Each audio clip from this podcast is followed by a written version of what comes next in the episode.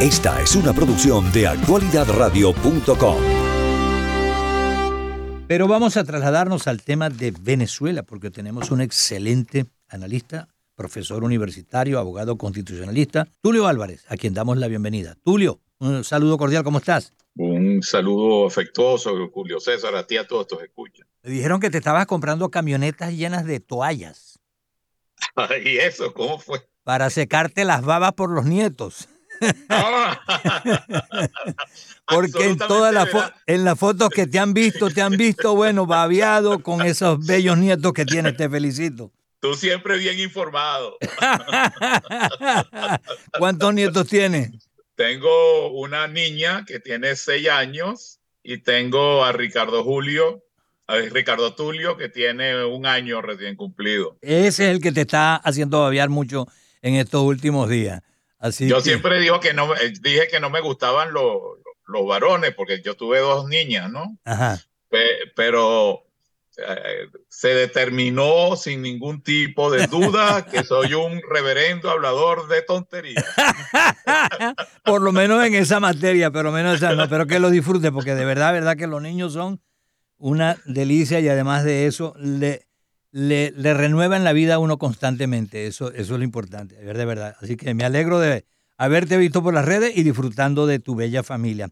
Tulio, tengo por acá em, el dilema de Venezuela, ¿no? Lo que está pasando y yo diría que constitucionalmente eh, es poco lo que hay que decir porque la gente que está gobernando en Venezuela le importa un comino la constitución y las leyes, aunque la hayan redactado ellos aunque las hayan ayudado a redactar ellos, aunque la hayan modificado ellos, pero al final de cuentas es haz como yo digo, pero no como yo hago. Pareciera que se aplica ese refrán de ellos.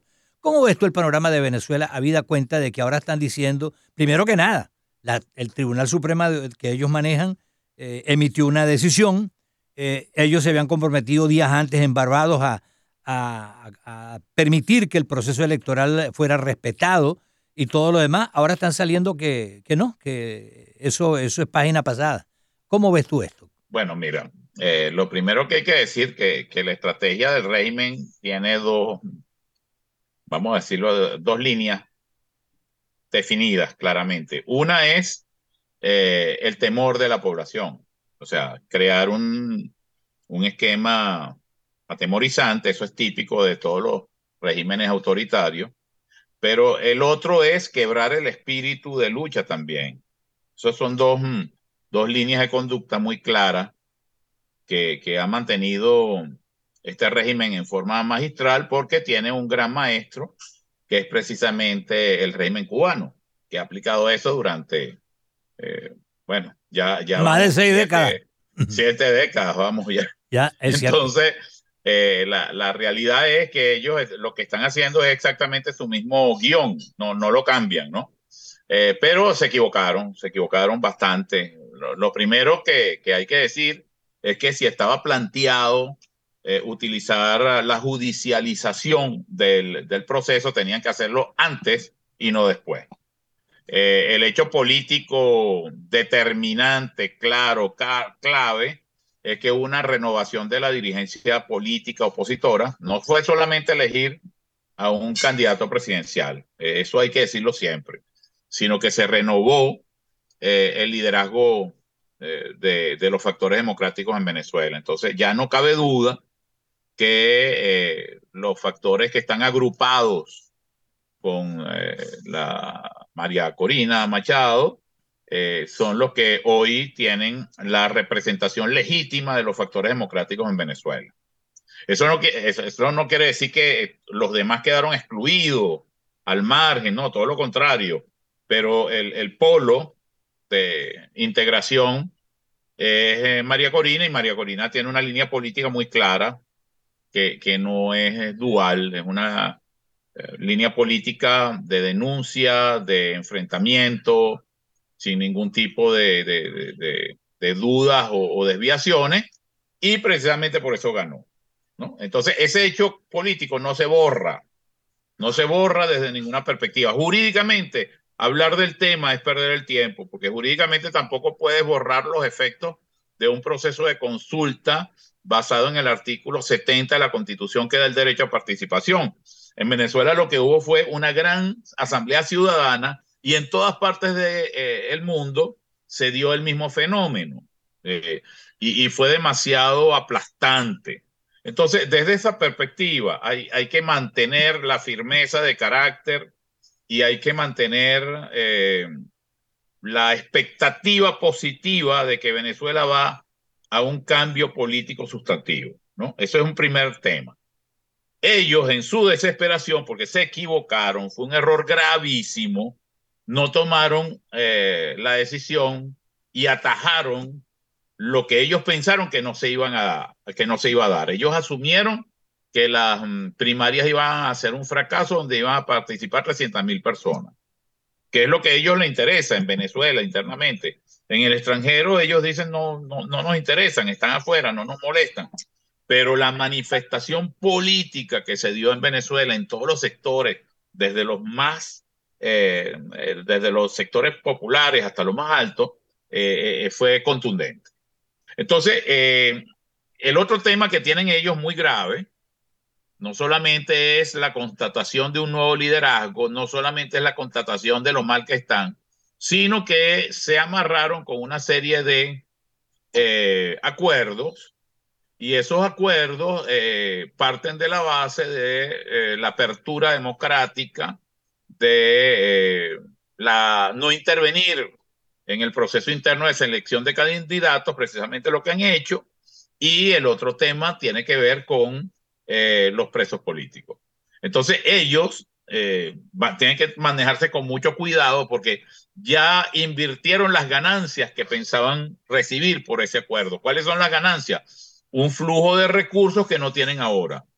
Por supuesto, un flujo de recursos para hacer su política interna para eh, ejecutar el esquema populista de repartir eh, dinero y repartir eh, bienes que lamentablemente un sector de la población venezolana muy importante está carente en, extremos de necesidad y que, por supuesto, en muchos casos, y hay que decirlo, la, vida de las personas depende de esos apoyos económicos y de esos favores económicos.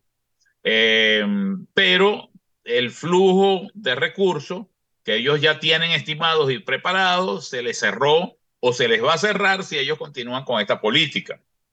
Y el otro tema es que ya las instituciones venezolanas están absolutamente develadas. ¿En qué sentido? Este, ¿Quién va a pensar que el Tribunal Supremo de Justicia va a dictar una decisión justa en Venezuela?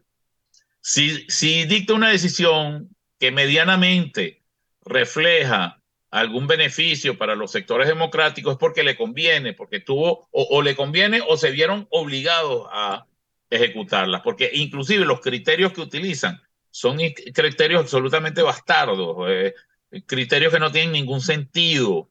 Eh, decir que se suspende eh, los efectos de una consulta popular después de que ésta se hizo, después de que se proclamó a la candidata, es una estupidez máxima. Tú no puedes eh, suspender los efectos de, de, una manifestación política de un pueblo. Eh, y, y, todos estos elementos me llevan a mí a concluir que hay un, estamos en un esquema de cambio profundo en lo político y que eso se va a prolongar durante un año. Es decir, nosotros estamos entrando, el primer gran paso para la transformación política en Venezuela fue eh, el evento del 23 de octubre fue la sustitución del viejo liderazgo por uno nuevo. Todavía no está conformado claramente, pero evidentemente en este momento se están organizando para, para presentar una nueva cara, una nueva estructura, unas nuevas propuestas, y eso va a llevar a un cambio político que tiene y va a ser de enfrentamiento con el régimen. O sea, Ahora, estamos viendo simplemente lo que es natural. Exacto. Ahora, eh, viendo, hay dos cosas que dentro de lo que dijiste, y no te quise interrumpir porque justamente la explicación es bastante amplia y muy buena, pero hay dos cosas. Una, un caballero de apellido Brito de repente representa al resto de toda Venezuela, o a toda Venezuela. Eh, ¿Cómo se ve eso ante el mundo y ante Venezuela? Eso por una parte. Y por otra parte, lo que decías también, el gobierno no esperaba esa reacción, esa respuesta del pueblo eh, y pensaban que a lo mejor iban a votar, como dices tú, 300 mil personas y que de esas 300 mil, a lo mejor solamente el 15 o el 20% iba a votar por María Corina. Entonces, eh, ya mm, con ese panorama que se les plantea a ellos, hablan de una ley, de una constitución, hablan de unos derechos supuestamente del pueblo, porque eso es lo que siempre aducen ellos, eh, a rechazar un proceso que a todas luces fue limpio, claro, y que lo que más le dolió a ellos es que no tuvo participación del gobierno, que era lo que ellos querían. Ellos querían a través del Consejo Electoral manejar el proceso para manipularlo como les daba la gana. Pero como no pudieron hacerlo, entonces ahora aducen leyes y constitución que según ellos puede rechazar ese proceso. Bueno, claro, porque eh, fíjate, el 23 de octubre vivimos el mejor de los mundos. ¿Cuál es el mejor de los mundos? Primero, gran movilización nacional e internacional. Segundo, la victoria contundente, sin ningún tipo de duda, de los que participaron en el proceso de uno de los candidatos, que se constituyen abanderado y no solamente candidato presidencial, precandidato presidencial, sino se constituyen jefe de, de los factores democráticos. En tercer lugar, esto que tú acabas de decir es clave, que la gente lo entienda. Lo hicimos sin el CNE, lo hicimos sin militares cerca, lo hicimos al margen de todos los órganos controlados por el régimen. El cuarto elemento tiene que ver con la conducta de los que participaron, que es una conducta valiente, porque hay que verle la cara a la movilización en los sectores populares, lo que implica el riesgo, el acoso, la violencia, contra todo eso se manifestaron. Yo solo veo, y, dentro de esto eh, me gustaría que, que, tomaran las previsiones necesarias, un factor débil en, en todo, no, no en este proceso del 23, que todo fue positivo, sino a futuro en, en la restauración democrática de Venezuela, que es la ausencia de participación de la juventud por varias razones. Tienes toda la razón, esa es una cosa importante que vas a eh, decir. Ese es un tema muy importante. Eh, buena parte de la juventud venezolana eh, se ha ido del país, primero que nada. En y los que quedan ni siquiera los registran en el Consejo Electoral de Venezuela. E, ese tema es clave, ese tema es clave. el por, mira, yo hice un, un experimento después del 23, ayer, Ayer mismo yo, yo estaba en el extranjero y llegué ayer y di cuatro clases. Y en las cuatro clases, que son con gente joven, muy joven, menos una que es quinto año, hice eh, la pregunta. ¿Quiénes están registrados en el registro electoral eh, de los que están presentes? Me imagino la Mira, te, te, puedo decir, en un curso de 30, 40 personas, en cada uno de los tres que pregunté, habían tres o cuatro Tres o cuatro personas, o sea, eso, un porcentaje mínimo, mínimo. Y eso, eso hay que atenderlo. Es decir, hay que hacer una campaña y tomar esta, esta nueva cara, este nuevo rostro de los factores democráticos para impulsar a la participación de la juventud. Porque, porque ya el resto lo echaron los, los adultos. Tienen los jóvenes que tomar, como en un momento histórico lo tomaron, eh, fuerza de participación ciudadana. Y el otro tema es entender siempre que nosotros no estamos jugando con elementos democráticos. O sea, inclusive aquellos que ocupan cargos públicos son precisamente los más peligrosos. Jorge Rodríguez no iba a pedir la, la, ante el Tribunal Supremo de Justicia la nulidad del proceso, del proceso que ya no se puede anular porque se ejecutó no puedes eliminar la realidad, ni el hecho político, pero él usa sus peones, él usa sus peones. Esos peones valen cero, salvo que tengan la misión que les da el régimen. Jorge Rodríguez asumió eh, la responsabilidad de atacar eh, el proceso y utilizó a individuos que nadie en Venezuela, ni en el extranjero, les da ningún tipo de legitimidad ni personería de factores democráticos que están enfrentados al régimen. Son instrumentos. Entonces, tampoco nos preocupemos de que haya instrumentos, porque eso es natural también. El dinero lo puede todo y en Venezuela hace tiempo que están comprando gente y comprando en todos los sectores.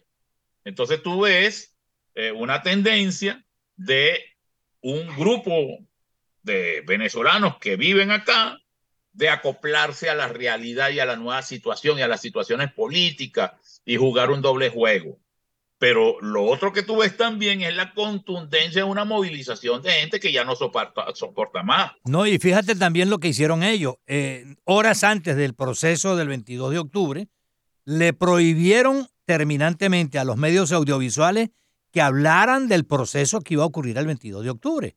O sea, eh, eh, no les convenía, pero ahí está el detalle también, porque le pedían a los organizadores de esa votación que entregaran los cuadernos. ¿De dónde provinieron los fondos? Porque obviamente ellos, como tú lo dijiste, han hecho dádivas, han dado de todo regalos para que la gente vote. Y en este caso no ocurrió nada de eso. La oposición no tenía nada que ofrecerle a los, a los votantes, sino simplemente pedirle que fueran a votar. Y eso es lo que ellos no pueden entender, que millones de personas, dos millones y medio aproximadamente, se sumaran a ese proceso que dio el resultado que todos conocemos, ¿no? Porque esa es la base de actuación política a futuro de los factores democráticos. Pero estamos clarísimos que va mucho más allá de esto. Mucha gente le dio miedo por las experiencias de persecución con listados perversos que hace el régimen. Pero se aprende con, con las experiencias pasadas. Por ejemplo, la Comisión Nacional de Primaria destruyó el material inmediatamente.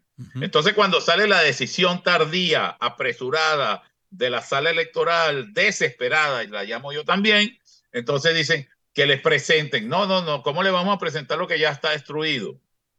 Precisamente porque se sabe que en un evento de consulta electoral hicieron eh, presión, amenazaron, persiguieron a los organizadores del, proceso. Y, hay que reconocer, por ejemplo, que eh, Jesús María Casal y la mayoría de las personas que, estuvieron en la comisión de primaria ejercieron un, una actividad desde todo punto de vista uh, laudable, realmente el, servicio ciudadano que dio Jesús María Casal y que dieron la comisión de primaria y las otras comisiones de todos los estados y la forma como se organizaron en el mundo, el servicio ciudadano prestado por las personas que intervinieron es de primer orden y es la base también de mucho que vamos a hacer a futuro. Es decir, eh, yo veo con profunda eh, una visión muy positiva el proceso como se está desarrollando, lo que ha pasado de ataques de, instituciones judiciales, eso iba a pasar. Eh, me parece que hasta eh, cometieron un error garrafal de la forma como lo hicieron. Están quedando, no en evidencia, porque ya lo están, pero eh, la amenaza de que esos acuerdos se, se vayan hacia atrás eh, no es quien sale peor en todo este juego es el mismo Maduro por el tema de los recursos. Que es lo que más necesita y por lo tanto él está eh, pidiendo pues que eh, Estados Unidos reconozca que ellos están respetando un proceso que a la verdad de la verdad no lo están respetando. Ayer o antes de ayer salía también Diosdado Cabello diciéndole aquí las sanciones, bueno, que se lleven sus sanciones, o sea, ellos están sintiendo el peso de las sanciones definitivamente y necesitan dinero. En una universidad, en la, en la Carlos III, dos profesores se me acercaron y me dijeron, caramba, Venezuela tiene un nuevo cambio político. Y yo le digo, claro, el 22 de octubre. Y me dice, ah, no, no, no, pero no es por el 22 de octubre que nosotros lo decimos. Y yo le digo, no, pero ese es el gran cambio político en Venezuela, que hay un nuevo liderazgo de los factores democráticos. Me dicen, no, es que a raíz de este conflicto en el Medio Oriente van a subir los precios de petróleo y los ingresos de Venezuela van, a generar. Y yo le digo, no, mire, déjeme decirle, eso era hace eh, dos décadas.